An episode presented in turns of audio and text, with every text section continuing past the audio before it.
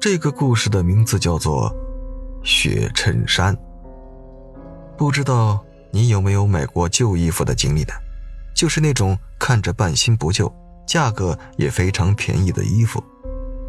听完这个故事，你再买的时候就要小心点了。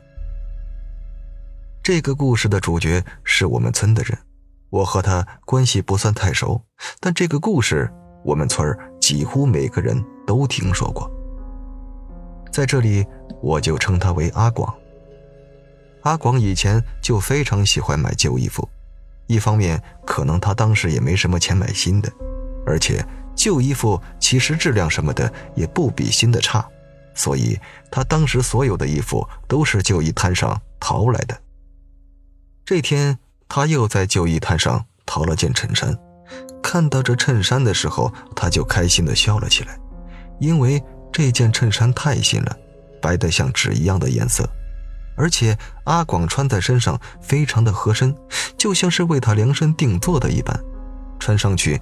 感觉人都帅了许多，甚至到了晚上，阿广都舍不得将这衬衫脱掉，就这么穿着睡了。这晚他做了个奇怪的梦，梦中有个男人不停的让阿广还他衣服。到了第二天，阿广感觉精神有些不好，他记得好像做了个奇怪的梦，但却不记得梦的具体内容了。当时他也没太在意，认为只是一个梦而已，没什么大不了的，继续穿着白衬衫上班去了。在这以后的三四天里，阿广每天晚上都梦到那个男人向他要衣服，而且那个男人一次还比一次凶，阿广的精神也是一天比一天的差。这时噩梦的内容，阿广倒是有些清楚了，但他还是有些不在意。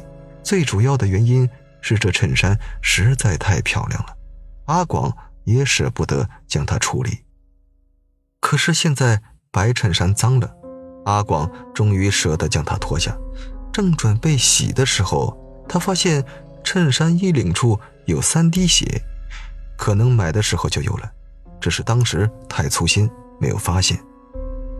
阿广一边暗骂自己大意的同时，将衬衫放在水里。准备下定决心将这三点血洗掉，可是这三点血根本就洗不掉，反而血越洗越多，像是整个衬衫都在流血，直到一盆水全都变成了鲜血。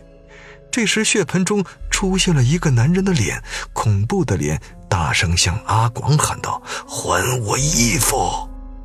紧接着，从血盆中伸出一只鬼手，阿广被吓得连忙后退。后来就没发生什么了。阿广鼓起勇气将衣服拿起，这时白衬衫已经变成了血衬衫了。阿广将衣服晒干，晚上点了三炷香，还摆了些贡品。他将衣服用火烧了。小人不懂事，您大人有大量，放过我吧。衣服我已经还你了，以后你就别来找我了。阿广一边跪下，口中念念有词地说着。每次阿广向别人说这事时，他最后都会忍不住的发抖。